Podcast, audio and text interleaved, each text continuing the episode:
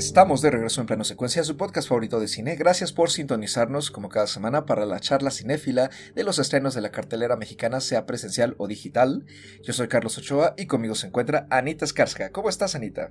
Hola, muy bien, muy contenta de estar una semana más platicando de lo que más nos gusta y además pues muy contenta por, por el tema que vamos a hablar el día de hoy. Y también se encuentra aquí, como siempre, Andy Saucedo. ¿Cómo estás, Andrea? Hola, ¿qué tal? Muy bien, muy contenta, la verdad. Eh, ya lista para platicar, eh, muy ansiosa, creo que estaba esperando justo este, esta emisión, este, esta charla, por lo que implica y por el personaje en torno a, entonces, muy, muy contenta. Y en esta ocasión, como bien indica el título de este programa, pues toca hablar sobre Moonage Daydream, el documental sobre la mítica figura de David Bowie, ¿no? este ícono del rock pop británico, que está escrito, dirigido, producido y editado por Brett Morgan, que es un documentalista estadounidense que pues, se ha dedicado a hacer documentales de algunas figuras en particular de la, del colectivo pop, entre ellas Kurt Cobain, con su documental Kurt Cobain Montage of Heck del 2017 que se llevó un Emmy a la dirección documental.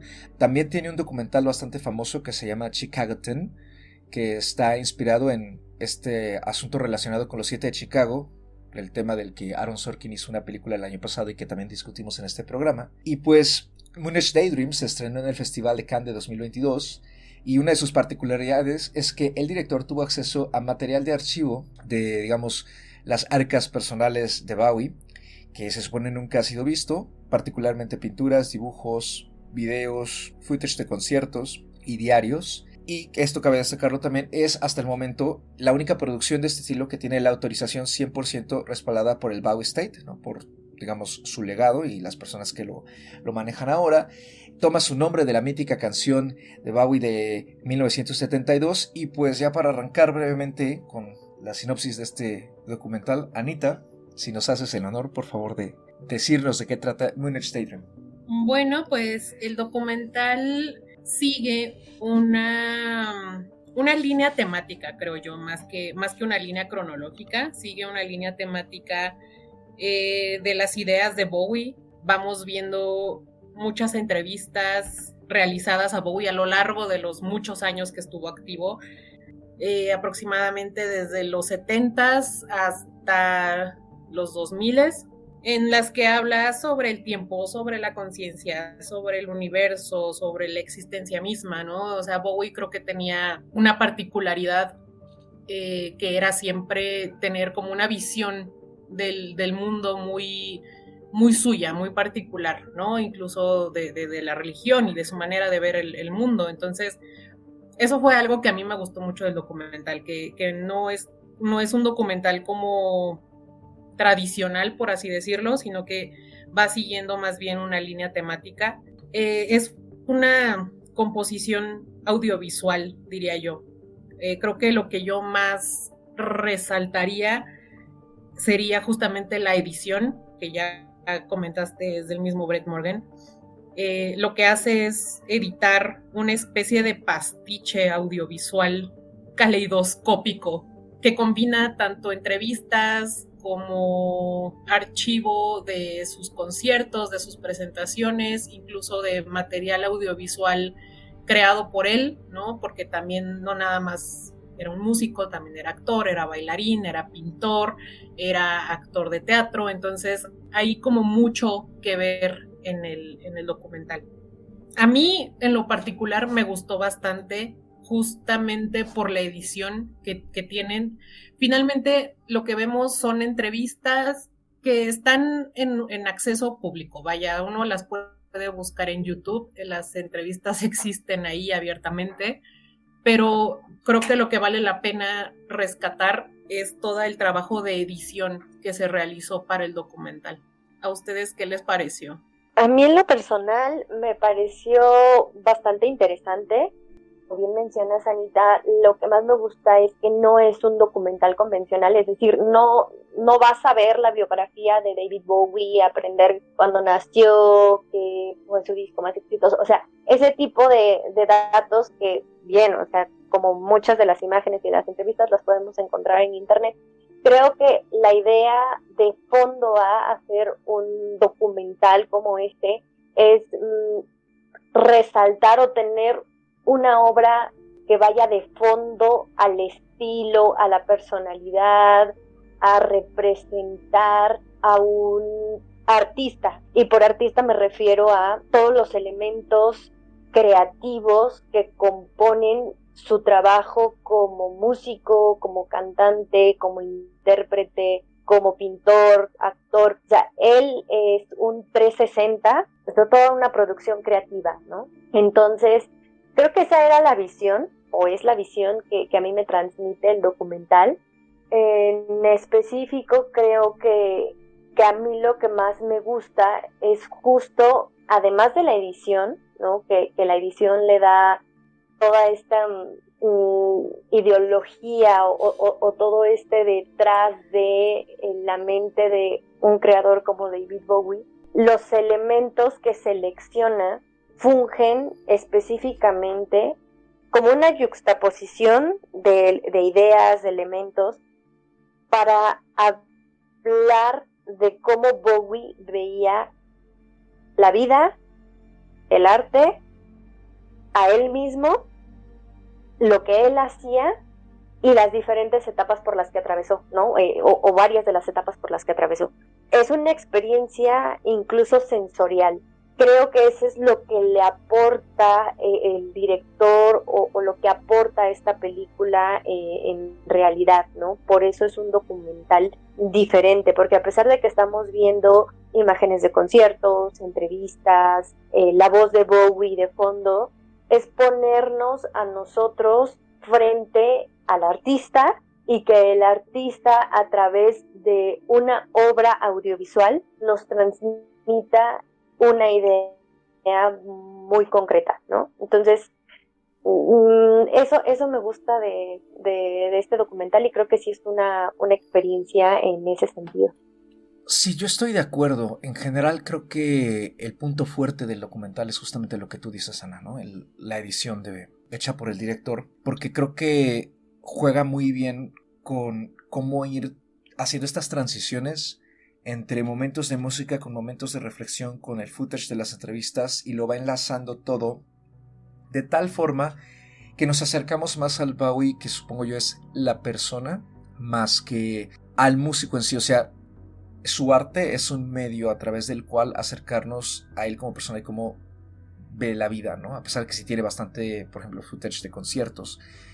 Y en ese sentido creo que como documental es fresco, ¿no? Porque justamente al no seguir esta fórmula tan típica, ¿no? De que digo que a mí me ha alegrado, que aquí también lo hemos platicado, ¿no? Con algunos de los documentales que hemos tocado aquí en este programa, que se está jugando más con el documental como género ya no es solamente un reportaje eh, tipo televisivo, ¿no? Así de poner a una persona a contestar preguntas con una leyenda diciendo quién es y qué hace, ¿no? Y aquí en cambio es más fluido, justamente creo que la intención es construir una experiencia y, y creo que eso es, está hecho de una forma muy consciente por parte del director para justamente irnos sumergiendo a la audiencia en este viaje, ¿no? Sobre todo a la audiencia que creo yo pues no somos fans o no estamos tan cercanos al mundo artístico de Bowie, ¿no? O sea, yo la verdad es que no, no lo sigo, nunca lo he seguido, no, su música y su arte no, no me ha acercado nunca a él, vamos, de esa forma, ¿no? No, no, y no ha conseguido conectar conmigo cuando lo he hecho, pero a mí, curiosamente, me hizo conectar mucho con él como persona, justamente por estas reflexiones que tú misma dices a mí, ¿no? sobre la vida, sobre la espiritualidad, sobre el arte creativo, sobre cómo ser incluso congruente con uno mismo, ¿no? En, respecto a tu arte, ¿no? Por ejemplo, en esta parte en la que él habla sobre cómo se vendió durante la época del álbum eh, Let's Dance, no mal recuerdo que así se llama, ¿no? En los 80, en finales de los 80, y que tuvo como que un conflicto ahí de estaba dándole a la gente lo que la gente pedía, pero no estaba él a gusto con eso, porque a él le gustaba evolucionar de otras formas, ¿no? Entonces, ese tipo de momentos creo que son muy fuertes y crean una conexión con la audiencia de forma muy particular y me gusta, ¿no? Porque creo que es una buena forma de acercarnos a una figura con la que quizá algunas personas no estamos tan familiarizados, ¿no? Entonces, el documental cumple muy bien ese aspecto, ¿no? Sin embargo, al mismo tiempo, algo que me frustró es que aunque no me gusta tanto tener este tipo de leyendas, ¿no? Que nos guíen, sí creo que para la cantidad de material, o de años más bien, que trabaja el documental, me habría gustado que hubiera un poquito más de, ¿cómo decirlo? Como de puntos guía. O sea, quizá no, no indicar tal cual el año, de alguna forma, aunque fuera discreta, pero como que esta transición por etapas hubiera estado un poquito más clara, porque sí me dejó un poco perdido en ese sentido, ¿no? Respecto a, por ejemplo, su música y, y este aspecto por lo que él era muy famoso, que era crear personalidades, ¿no? Con, digamos, cada era o, cada disco que él sacaba, que cambiaba, vamos, todo su atuendo, toda su parafernalia, ¿no? Su, incluso su forma de actuar, ¿no? Y que algunas de esas figuras, como la de Sea Stardust, se volvieron, pues, muy famosas, ¿no? Entonces, como que no esté eso con digamos, más, no sé si claridad, pero que no esté, tenga más énfasis o, o que no se le dé esa distinción, me llegó a confundir un poco porque por momentos sentía yo que no estaba claro en qué época estábamos, pero sí aprecio que nos movíamos mediante ciertos temas, ¿no? Y creo que también eso noté por parte del director, que está dividido más en secciones temáticas que en secciones de tiempo como tal, aunque sí hay cierto énfasis de que de repente ya Bago ya tiene, llega a sus 30, luego ya llega a sus 40, luego ya llega a sus 50, ¿no? Pero es muy sutil. Y cada sección es ligeramente distinta, también cada sección, creo yo, conforme avanza eh, la película, es más tranquila. Creo que por todo esto de la psicodelia y la intensidad de su etapa inicial, la primera, digamos, media hora del documental es bastante pesada, bastante intensa, pero se va volviendo más reposada y creo que eso a la vez también refleja esta madurez y esta forma de ver el mundo que va cambiando conforme pues vamos creciendo, ¿no? También eso, eso me gustó mucho. Creo que entiendo, entiendo tu punto porque pareciera que el director está tratando demostrarnos a la persona detrás de la figura de Bowie, pero justamente como, como mencioné, sin mencionar ni, ni de pasadita casi su, su, vida personal, ¿no? Sino solamente a través de su, de su obra, de su trabajo. Entonces creo que ahí es justo donde puede haber como cierta confusión, ¿no? Porque justo como dices, Bowie, pues vaya, se le conoce como el hombre camaleón, ¿no? O sea, él, él, él creaba personalidades él creaba personajes cada, cada cierto tiempo porque se aburría de uno y cambiaba y hacia otro, ¿no? Entonces es un poco difícil seguirle como el, paso, ¿no? A, todas estas evoluciones mientras te están tratando de mostrar al verdadero David Bowie, ¿no? Creo que, creo que ahí es un poco difícil entender y, y me pareció a mí también, justamente, porque sí es, es, un poco querer salirse del molde del documental tradicional, pero al mismo tiempo tratar de, encontrar a una figura muy personal que realmente muy pocas veces vimos, ¿no? De, David Bowie. O sea, al menos en sus entrevistas o en sus shows es algo que jamás iba a mostrar. Y a lo mejor el, el, punto del director era justamente ese, ¿no? El tratar como de, mantenerlo como el enigma que siempre fue. Pero sí entiendo por qué de repente puede ser un poco chocante, ¿no? Una cosa con la otra. A mí algo que, me gustó mucho fue que de cierta forma empieza el documental con muchas eh, reflexiones que Bowie tuvo muy hacia el final de su vida creo que, que el director es consciente de que Bowie siempre utilizó su vida personal o sus emociones a nivel personal para reflejarlas en, su arte, ¿no? Entonces, el último disco de David Bowie justamente lo sacó cuando ya tenía el diagnóstico de cáncer, él ya sabía que se iba a morir. Entonces, todo su, su último disco tiene esa línea temática, ¿no? El yo sé que me voy a morir, yo sé que, aquí es mi punto de trascendencia y entonces es como muy reflexivo en ese sentido. Y eso es algo que, vaya, siempre me ha gustado de David Bowie, pero además me gustó mucho que se mantuvo en el documental. Fíjate que justo me di cuenta como de, de esto que mencionas tú, pero me gusta que justo al inicio del documental empiezan como, como preguntas que suelta, me parece que es un comentario, bueno, no un presentador, que justamente dice quién es este David Bowie, ¿no? Si era este un robot, un camaleón, o sea, o, qué, qué es, quién es David Bowie, ¿no? Y, y de ahí se desprenden justamente muchas reflexiones y que van a lo largo de, de la película y, lo, y muchas de ellas en voz de, David Bowie, ¿no? Y cómo él mismo va hablando de, de, ciertas etapas de su vida, de la reflexión sobre el amor, de la reflexión sobre el arte, por qué no quería que vieran pinturas de, de él. O sea, son cosas que a mí me llamaron mucho la atención, ¿no? Cómo estaban insertadas de inicio a fin y que además prácticamente replican una parte del inicio con el, con el final, ¿no? Como cerrando ahí, eh, se puede decir, pues esta parte de, de, camaleón, de lo, del caleidoscopio, ¿no? De, de estas imágenes, pero lo que a mí más justo me gustó fueron esas reflexiones y cómo Bowie hablaba del cambio y cómo hablaba de la vida y de la evolución de, de las personas justamente. Y como decía Carlos, creo que eso es más eh, el tiempo que vemos cómo lo va recorriendo Bowie a través de sus ojos, no tanto por las épocas de su desarrollo artístico, sino más bien de él como artista y su visión. Eso, eso a mí me gusta mucho, siento que tiene un trasfondo bastante interesante y, a eso me refería yo cuando hablaba de que nos estaban mostrando mucho más de la visión de David Bowie que un documental tradicional de datos o de fechas o de carrera musical o de carrera artística, porque en realidad lo que toca de él es mucho más enfocado al arte que tal cual a todas las cosas que él hizo, tanto como actor, como pintor, como artista, ¿no? en el sentido de la, de la escena musical.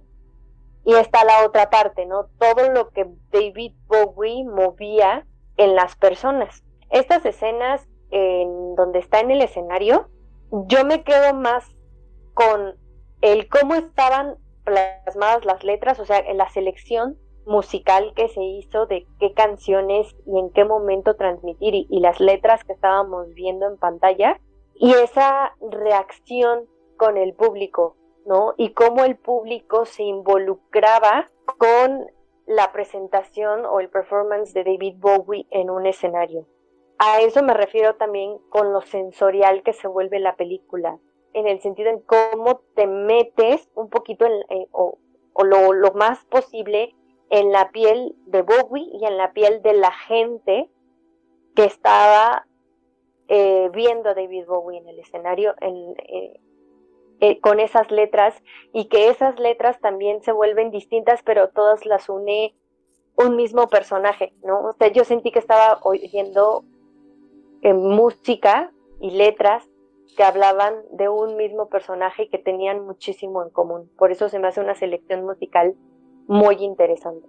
Sí, de hecho yo creo que con la cantidad de material que tuvo el director en sus manos, ¿no? o sea, la tarea de haber sido titánica, comprimir eso en dos horas 15, 20 minutos. Y pues claramente hay una curaduría, ¿no? De cuáles son las canciones y las etapas que al director le interesa pues explorar, ¿no? O al menos mostrarnos hilándolo con este footage, ¿no? De las entrevistas que a mí en particular me gustó mucho porque no solo se puede ver ahí la transición, sino que también me parece que tenía una forma muy fresca y muy natural de conectar con la gente fuera del plano del escenario. Se convierte en alguien de muy fácil acceso, ¿no? Irónicamente, era también una persona que buscaba mucho su soledad, ¿no? O mantener su vida privada, o alejarse para poder rumear lo que sea que eh, le conflictaba en ese momento, ¿no? Como cuando da este paso de irse a Berlín de la nada, ¿no? A, Berlín Oriental. Y en particular lo de las entrevistas a mí me llamó mucho la atención porque pues obviamente hay que tenerlas muy estudiadas para saber cuándo partir y cuándo no.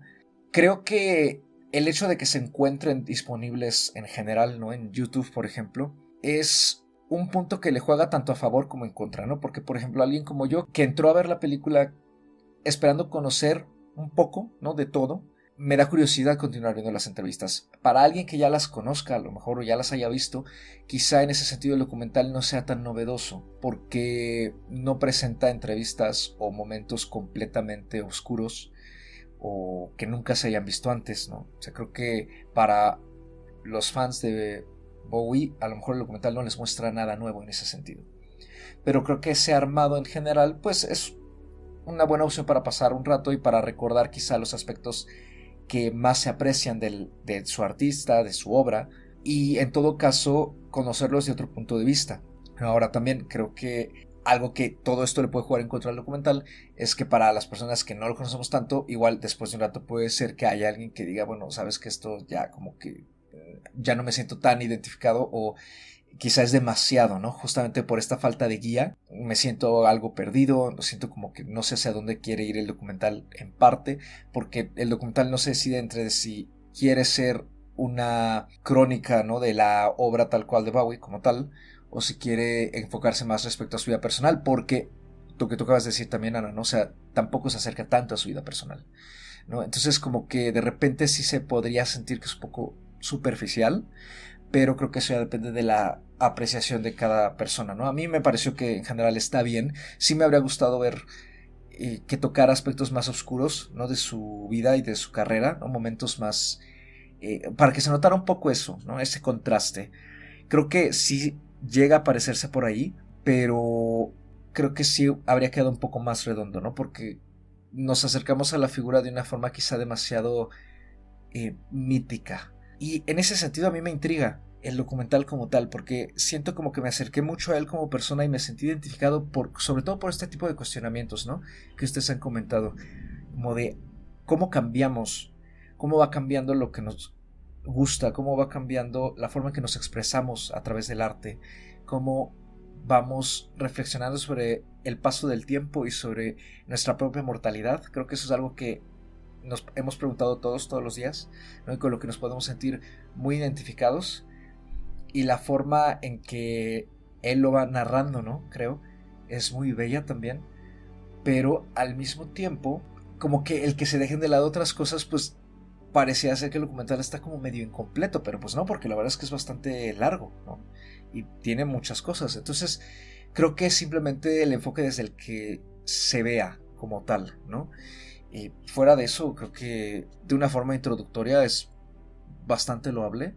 Y sobre todo la edición, ¿no? Como ya lo habíamos dicho. O creo que en, el aspecto técnico, la edición de sonido, la edición como tal del metraje y la forma en que lo va hilando potencian mucho eh, la fuerza tanto temática como visual de la obra de Bowie, que creo que también ese es un punto muy destacable, ¿no?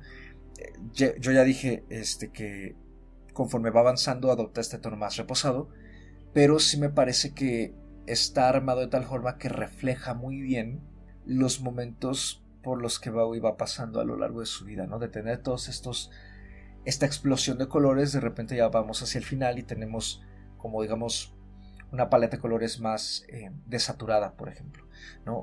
y más cálida también a ratos. Eh, pero sí, ese, ese hecho en falta un poco esa vida personal, ¿no? O sea, que se toque otro aspecto de su vida personal, no solamente eh, sus pensamientos y su forma de ver el mundo desde el punto de vista espiritual, sino quizá algo más respecto a sus relaciones. Creo que en ese sentido se queda muy frío. Eh, pero pues también puede ser que se quiera preservar, por supuesto, ¿no? La, intimidad de ese lado, ¿no? De, él como persona. Y bueno, y creo que otro punto también importante a destacar es que la banda sonora eh, tiene remixes y ciertas remasterizaciones que no se habían escuchado antes y también se puede escuchar ya incluso en, las plataformas y pues digamos como una colección de grandes éxitos también pues puede ser bastante disfrutable o puede acercarnos ¿no? a quienes no conocemos tanto su discografía a distintas partes de ella, aunque no tengamos muy en claro los discos, ¿no? Creo que también por eso he hecho yo en falta un poco esas eh, no leyendas, pero por lo menos saber de qué disco se está hablando, ¿no? Porque creo que casi no se menciona ninguno como tal. Entonces, digamos, si yo quisiera iniciarme en la discografía de Bowie, siento que el documental no me, no me esclarece casi nada, ¿no? Tendría que ponerme justamente a investigar, pero pues también en ese sentido, pues se vale, ¿no? Que el documental sea una puerta que se nos abra, ¿no? Y nos invite a pasar a ese mundo pues tan estrambótico que él formó Es que sabes que yo siento que quizás un documental más, más aterrizado a su vida personal probablemente no hubiera sido tan interesante, ¿sabes? Porque finalmente Bowie pues fue un rockstar como cualquier otro, ¿no? Con, con problemas de drogas, con problemas de adicciones. O sea, siento que, que a lo mejor hubiera sido como que Mm, aburrido en el sentido de que es pues más de lo mismo de lo que ya todos sabemos de todos los rockstars, ¿no? O sea, como que no, no veo que hubiera habido gran interés, ¿no? En, mostrar eso. Entonces, a mí, por ejemplo, o sea, yo me considero fan de Bowie, ¿no? O sea, a mí me gusta muchísimo su música, pero yo aprecié muchísimo que sí el documental se enfocara más en la ideología detrás de, que finalmente en, su, en su vida personal que, pues se encontraba en cualquier tabloide, ¿no? O sea, creo que, creo que para mí fue mucho más valioso entender de cierta forma o al menos echar un vistazo, ¿no? Si, siquiera muy por encimita, muy superficialmente de, de, la ideología que él tenía, ¿no? Y de cómo veía la relación del arte con, la vida, ¿no? Y de, la evolución de, su misma persona y de cómo ésta se reflejaba en el arte que él, que hacía, ¿no? No nada más la música, ¿no? Sino también todo este tiempo que se dedicó más a pintar, ¿no? Que se dedicó más como a estar un poquito más aislado, que se dedicó incluso como a descubrirse a sí mismo, ¿no? Con, estos viajes que, que nos muestran en el documental. Entonces creo que para mí sí hubo un, valor agregado en ese sentido. Yo sí aprecié muchísimo que me mostraran el qué había detrás de esa persona. Vaya, creo que también parte del enigma que siempre fue David Bowie era justamente, él hablaba muy poco de su vida personal, ¿no? En entrevistas y así.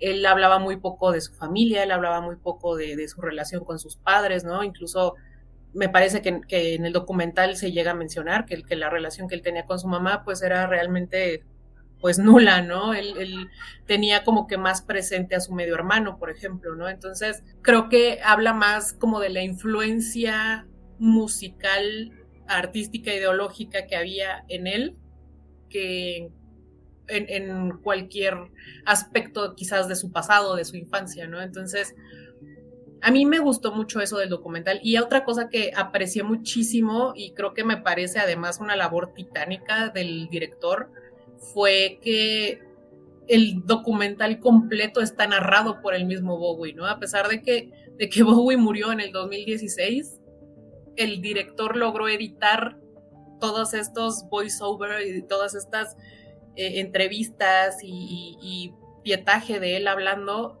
para hacer que él mismo narrara su documental. Y eso me pareció además bastante, pues un trabajo bastante grande, ¿no? O sea, yo creo que no debe haber sido nada fácil hacer esa edición. En mi caso, eh, creo que desde mi perspectiva, este documental a mí me sirvió mucho para acercarme a Bowie. Yo no soy una persona que lo siguiera mucho, lo conozco, tengo canciones de él que me gustan, eh, sé la magnitud o el impacto que tuvo para muchas generaciones, no solo eh, en tema justo, ¿no? De, él y su personalidad y lo que transmitía, ¿no? Y, lo evolucionado que parecía en ese momento para a su época, ¿no?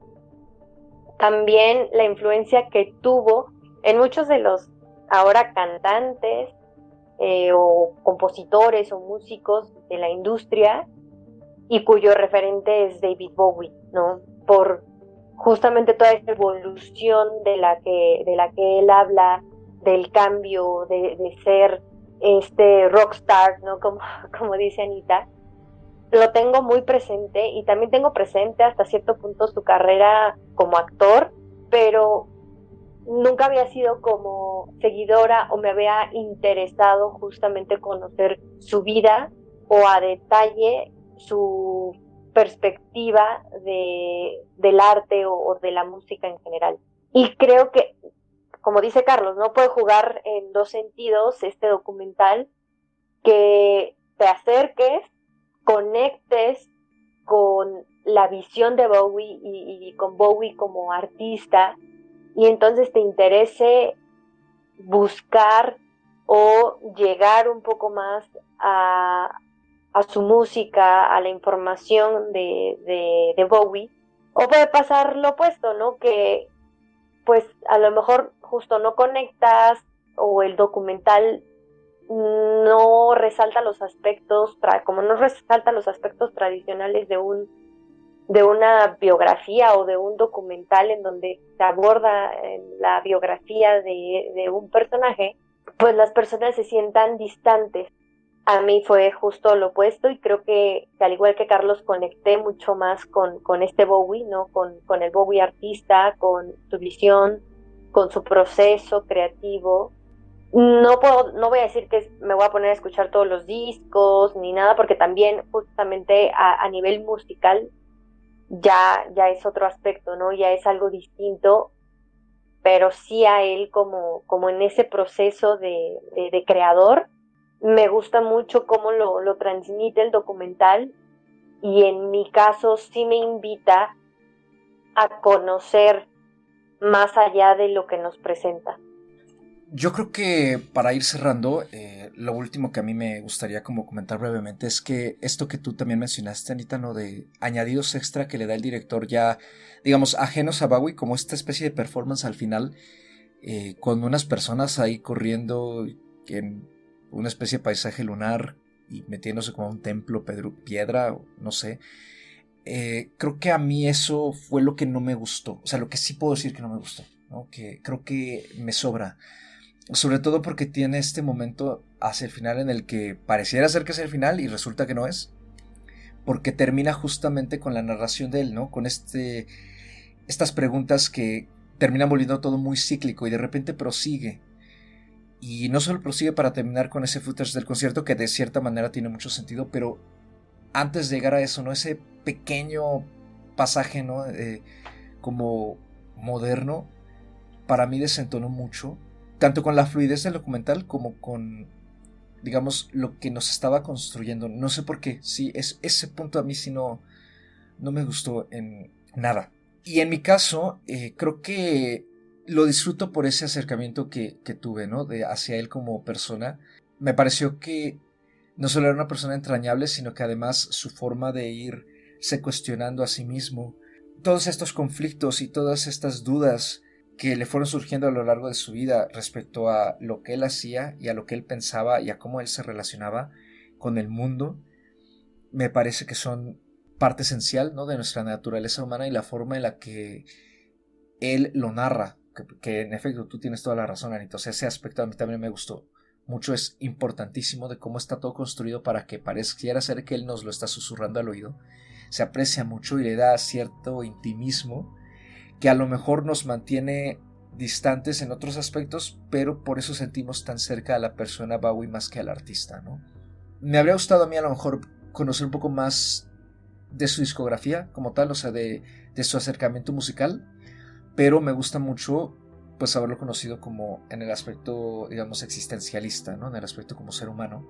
Creo que eso es con lo que yo me quedo el documental.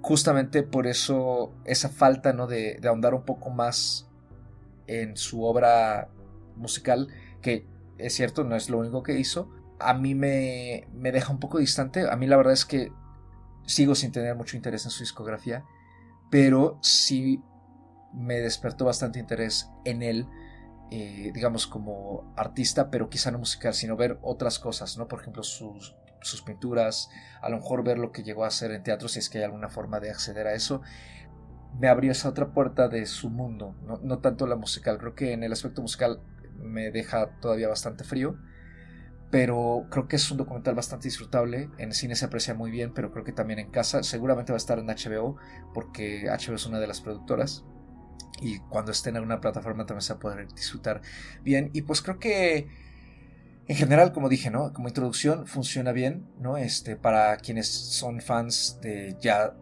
hace mucho tiempo y lo han seguido pues toda su vida. Eh, el documental a lo mejor no presenta nada nuevo, pero pues puede ser una, digamos, dos horas de nostalgia muy entrañable y pues para quienes no conocemos tanto su obra, pues es un, un primer paso, ¿no? Para acercarnos a esa figura.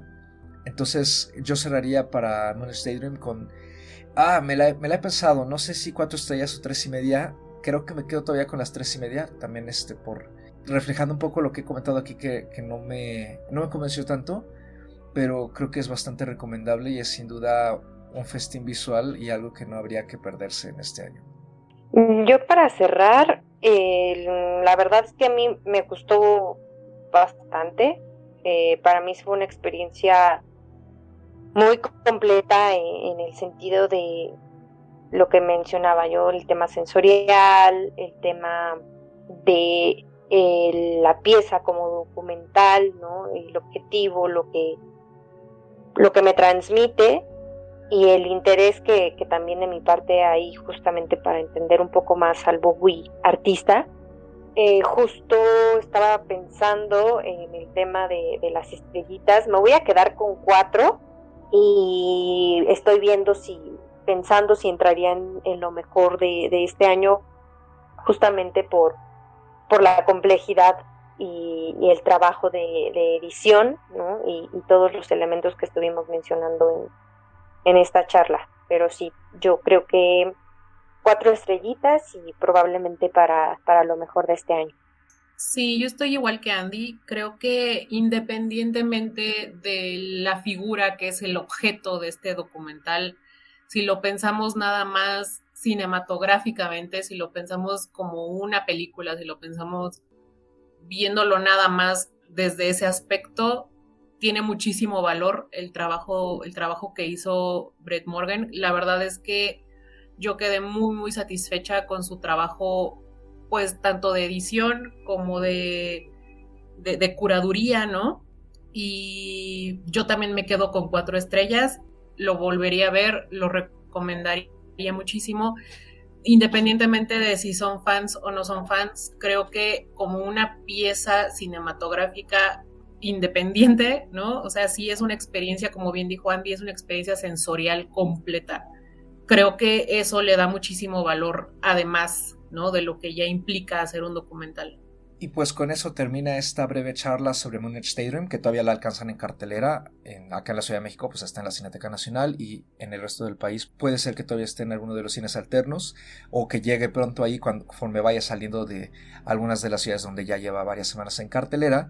Y pues antes de despedirnos, como siempre, la recomendación de este episodio, que Andy, tú nos traes algo en esta ocasión. Así es, eh, yo traigo una película también del estilo documental en este caso es El verano del Soul. Ganó el Oscar al mejor documental este año. Es una película, la verdad, que se, bueno, está ahorita disponible en Star Plus y eh, que narra justamente una parte bastante de un festival cultural eh, de Harlem, en Nueva York, el cual es eh, pues un documental, bueno, es un festival que se grabó pero no se transmitió. Esto justamente después de pues todos estos em, movimientos sociales que hubo, eh, sobre todo después del asesinato de este Martin Luther King, ¿no?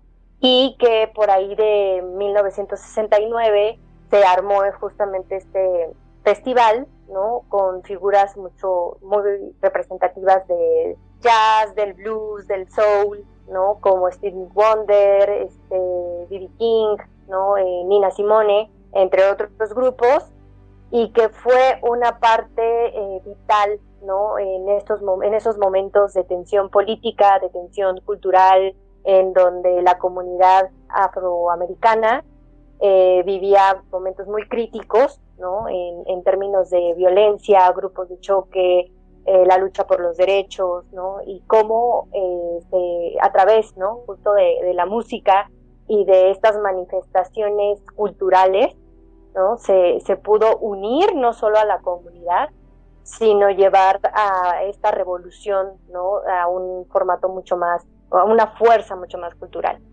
Entonces, la verdad vale mucho la pena, al menos a mí me gustó bastante. la música, el cómo aborda los temas y si ustedes también son seguidores justamente de, toda esta música y de esta historia de la música del jazz, del blues y del soul, les va a parecer también eh, muy enriquecedora eh, en ese sentido.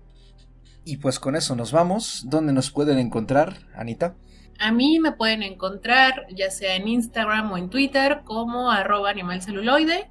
Ya saben, yo no tengo nada más que hacer, entonces ahí me encuentran siempre. A mí me pueden encontrar en Twitter o Instagram como arroba Andrea Ahí estoy eh, seguido viendo eh, tweets, compartiendo memes, eh, información de películas, de deportes, chismecitos en general y pues ahí ya saben que, que, con gusto leemos y compartimos sus comentarios y sus recomendaciones. Muchas gracias.